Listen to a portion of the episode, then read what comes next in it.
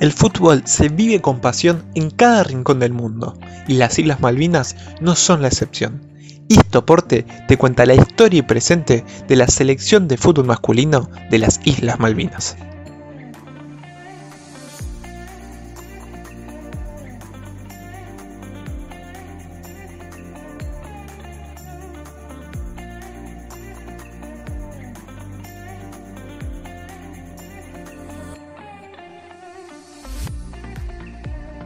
Hay registros que desde 1892 la pelota está rodando en las Islas Malvinas por soldados de Gran Bretaña. El primer equipo es más antiguo de lo que muchos piensan. Si bien no hay registros oficiales de su fundación, se sabe que el Stanley Football Club ya jugaba partidos en 1916. Este equipo fue el encargado de representar a las Islas Malvinas a nivel internacional por muchísimo tiempo, aunque con la llegada de la Liga de Fútbol de las Islas Malvinas se terminó conformando un seleccionado. La selección compite en un solo torneo, el Juego de las Islas. Es un evento multideportivo como los Juegos Olímpicos, celebrado desde 1985 cada dos años, en donde participan varias islas del mundo agrupadas en la Asociación Internacional de los Juegos de las Islas. Cada edición tiene entre 2 y 14 deportes, los cuales los elige el anfitrión las Malvinas se sumaron a esta competencia recién en 1993.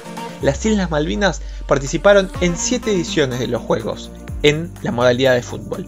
2001, 2005, 2009, 2011, 2013, 2015 y 2017.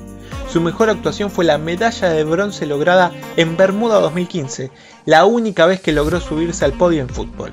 A diferencia de lo que ocurre en FIFA, no hay muchas exigencias para formar parte de una selección de isla como las Malvinas.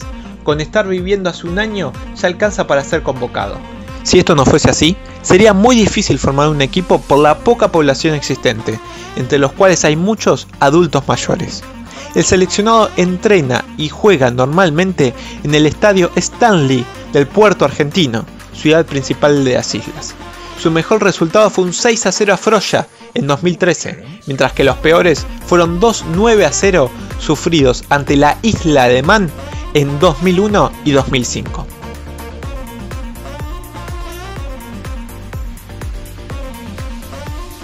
Uno de los jugadores históricos con más participaciones y goles es James Peck, un artista plástico nacido en las islas en 1968 y con una doble ciudadanía argentina-británica. Otro de sus jugadores históricos es el defensor Martin Clark, quien en agosto de 1999 viajó a la Argentina continental y se probó en Boca y otros clubes argentinos de la ciudad de Buenos Aires. Esto causó diversas reacciones en las islas, en su mayoría negativas por la resistencia de los isleños a la Argentina.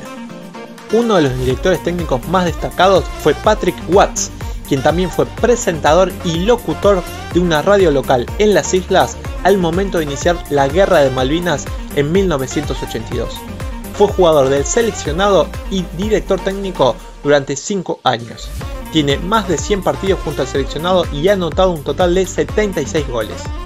Los jugadores, al igual que los integrantes de la liga, saben que es imposible su adhesión a la FIFA, la Comebol o la UEFA porque es un territorio que no es independiente y que encima Argentina reclama justamente su soberanía al Reino Unido.